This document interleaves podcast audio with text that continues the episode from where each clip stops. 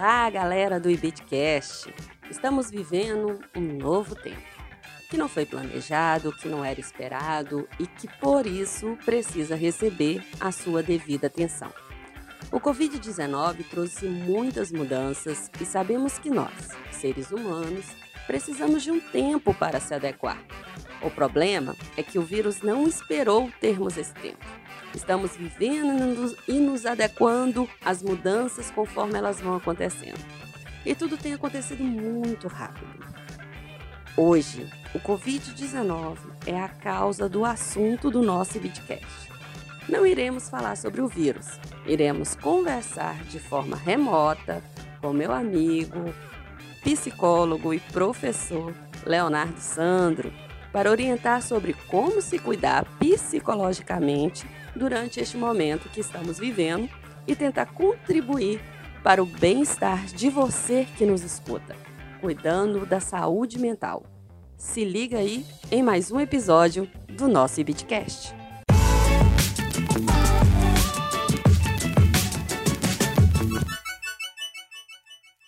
Olá pessoal do nosso Ibitcast. É uma alegria imensurável estar com vocês aqui agora né? Onde você estiver agora podendo nos ouvir, matar essa saudade. Eu, Leonardo, eu tô aqui super empolgado para bater esse bate-papo aqui com a Maju, né? Do nosso Elitecast. E o tema de hoje a gente vai falar das nossas relações, como a gente pode cuidar mais da nossa saúde nesse momento de quarentena, né? No nosso momento em que nós estamos com distanciamento social. E aí, Maju, vamos pro nosso bate-papo?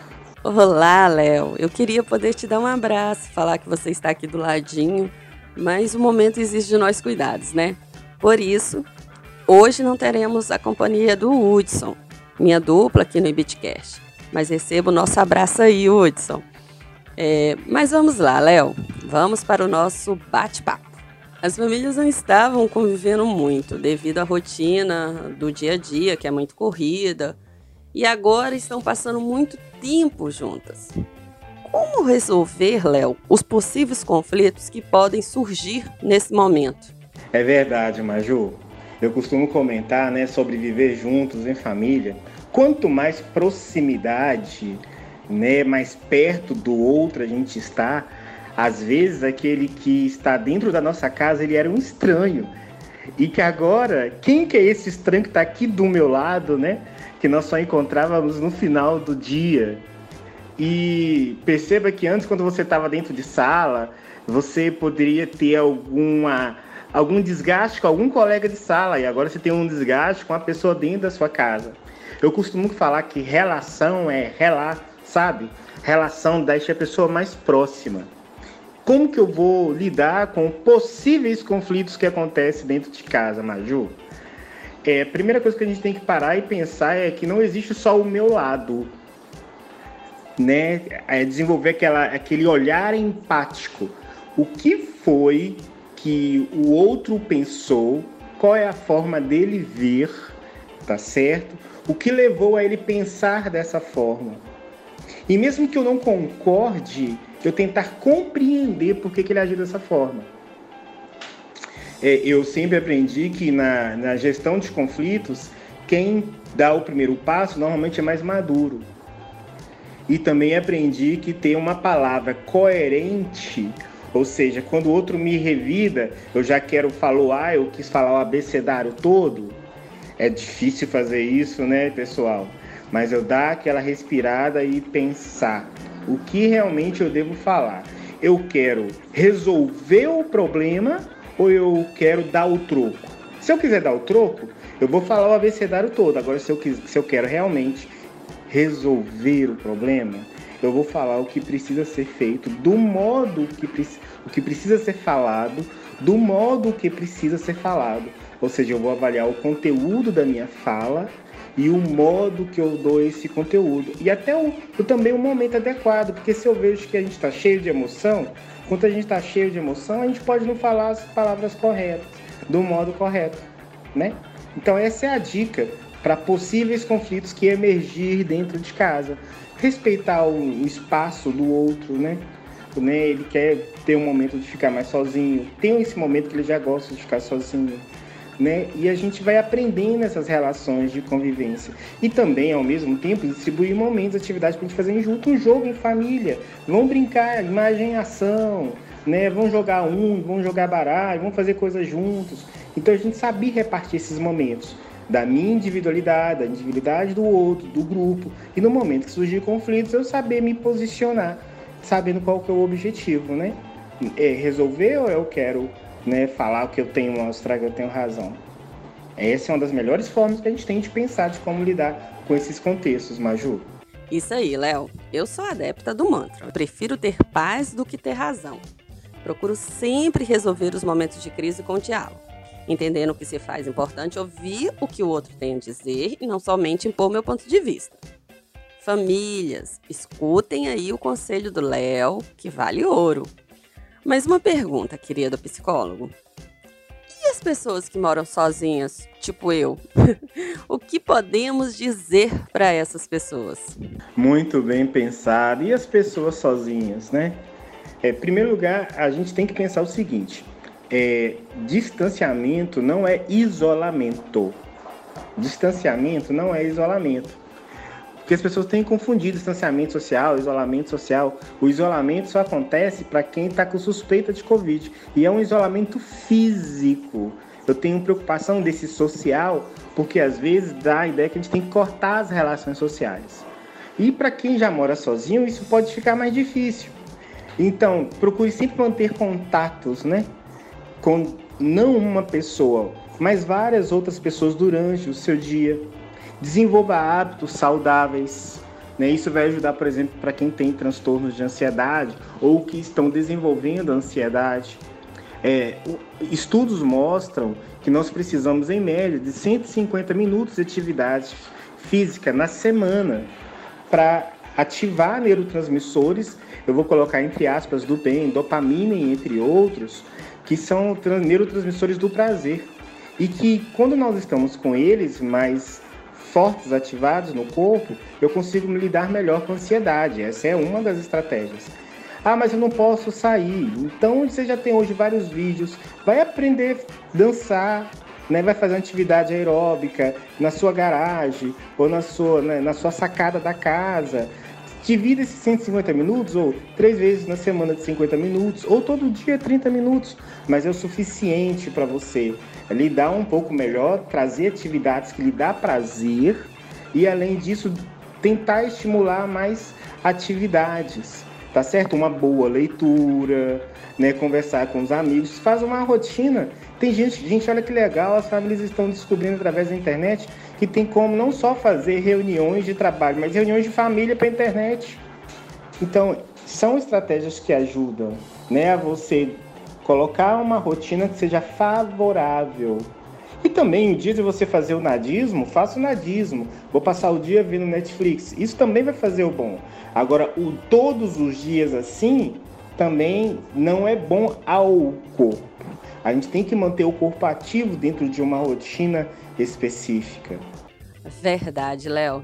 Já temos visto na mídia sobre o aumento de vendas e de consumo das bebidas alcoólicas. Cuidado, galera.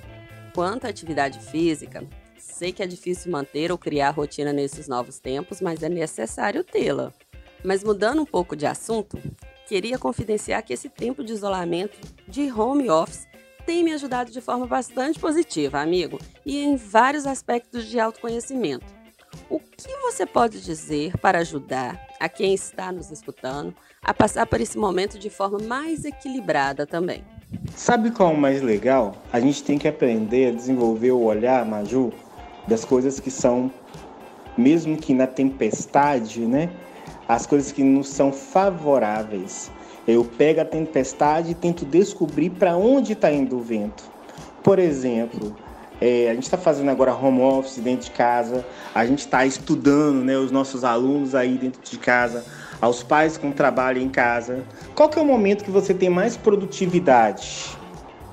Qual que é o momento que você faz melhor? Você pode pegar agora e montar uma rotina, ou seja, você não está preso mais àqueles horários da escola. É claro que tem alguns momentos específicos que tem aulões transmitidos de forma direta para você poder assistir. Mas se você acha que você é mais produtivo é, em determinado momento da parte da manhã, da tarde ou da noite, faça essa rotina, construa essa rotina para você, focando o que você consegue produzir, o momento que você consegue produzir melhor. Quanto a home office, as, é, aos pais que estão em casa e tem que seguir o horário que a empresa manda, nesse home office você tenta pegar, fazer períodos de alongamento. Então você vai aprender a fazer respiração abdominal, que é aquela respiração em que você é, enche a barriga, né? Sendo mais prático, né? Enche a barriga de ar, porque assim o pulmão expandiu.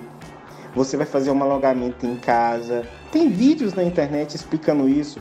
Faça paradas a cada, em média, uma hora, uma hora e meia e faça alongamento. Vai tomar um café, vai tomar uma água. Se você está em home office, deixa a garrafa de água do seu lado para você estar hidratando sempre. São pequenos detalhes, mas detalhes que fazem a diferença. Lembrando sempre, cuidado com rotinas de estudo de madrugada. Madrugada nós fomos feitos para dormir. Rotina de estudo, rotina de trabalho de madrugada não é bom. Essa fala, ah, eu sou mais produtivo à noite do que não ter ninguém falando. É claro, tem algum momento que precisou, eu já precisei varar a madrugada estudando. Eu lembro quando eu estava estudando, fazendo dissertação de mestrado, eu precisei fazer de madrugada. Mas o corpo não foi feito para isso constantemente. Estudos mostram cada vez que uma qualidade do sono nos faz ter uma qualidade de vida melhor durante o dia. E uma qualidade também durante o dia nos faz ter um sono melhor. O sono é algo altamente que nos faz reconstruir, reconsolidar a questão das potências cognitivas. Então é algo necessário. E quando a gente fala de cognitivo, a gente está falando de memória, a gente está falando de aprendizagem, a gente está falando de potencial de trabalho.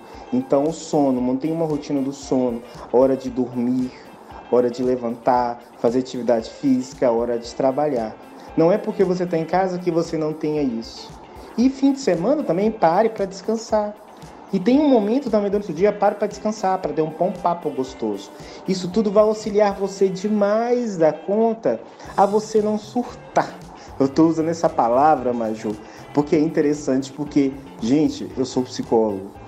E eu tenho recebido, assim, pessoas, pacientes, até novos pacientes entrando em contato, precisando de uma ajuda, porque sente que está perdendo o controle, sente que não está conseguindo produzir e sente que está se sentindo mal, com crise de ansiedade. E uma das estratégias, é claro que a gente vai né, atender conhecendo tudo que está acontecendo do histórico de vida da pessoa, mas existem dicas básicas, orientações básicas, que são essas que a gente está passando para vocês, né? Nossa, Léo, excelente dicas, excelentes.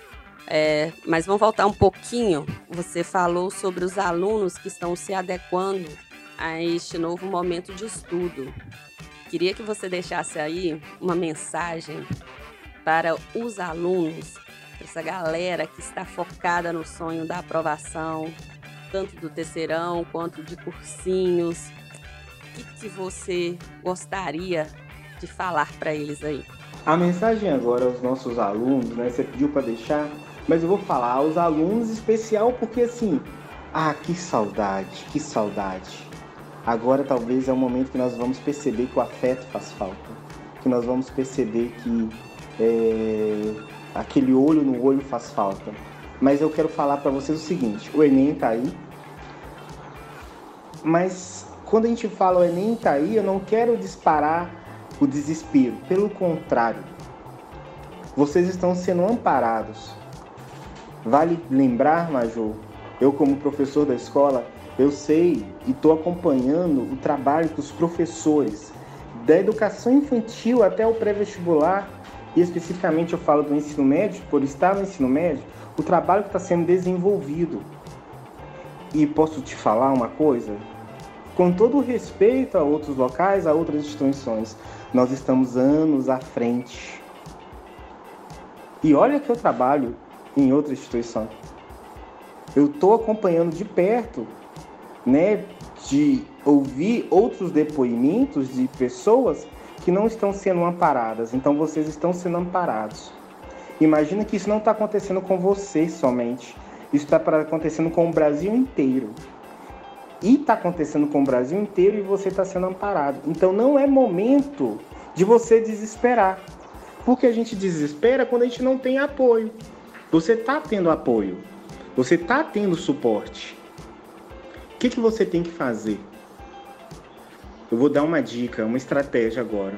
Anota cinco objetivos importantes que você tem para sua vida nesse ano, para você não achar que o ano está perdido. Cinco objetivos: relacional, da escola. E depois que você colocar esses cinco objetivos, coisas que você alcançar, que você vai ficar feliz, eles devem ser realistas.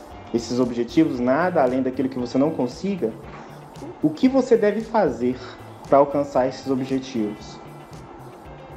E depois que você anotar o que você deve fazer, o que você está fazendo. E de repente você vai ver que você está conseguindo, que você está fazendo. Ou se você observar que está faltando algo, você vai começar a fazer.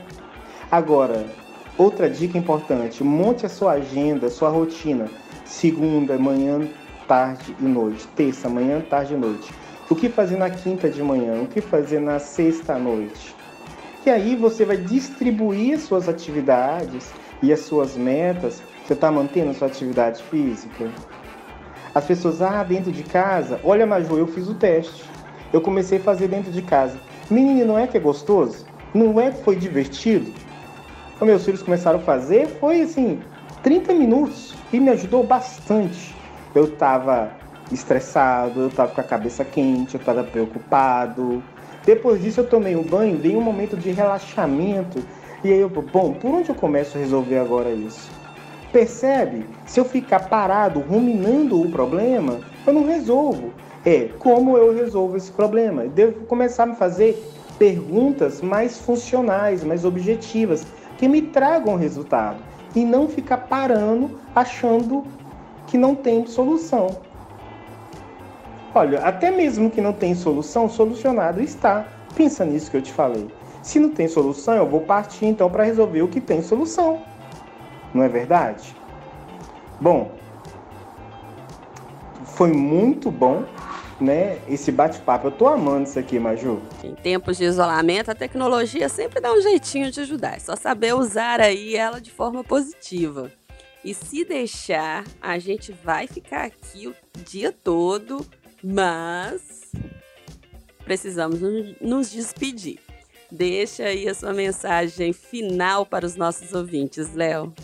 É sério, tá acabando? É sério. Ah, que pena. Se pudesse, eu ia ficar um tempão aqui a gente conversando.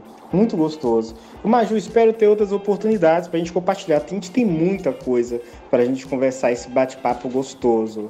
Gente, lembrando, é distanciamento, não é isolamento. E é físico, não é social. O relacional continua. Tem os seus momentos de individualidade, faça a sua atividade física. Quando é que você teria outro momento para brincar, para abraçar dentro da sua casa, fazer as coisas que você gostaria de fazer?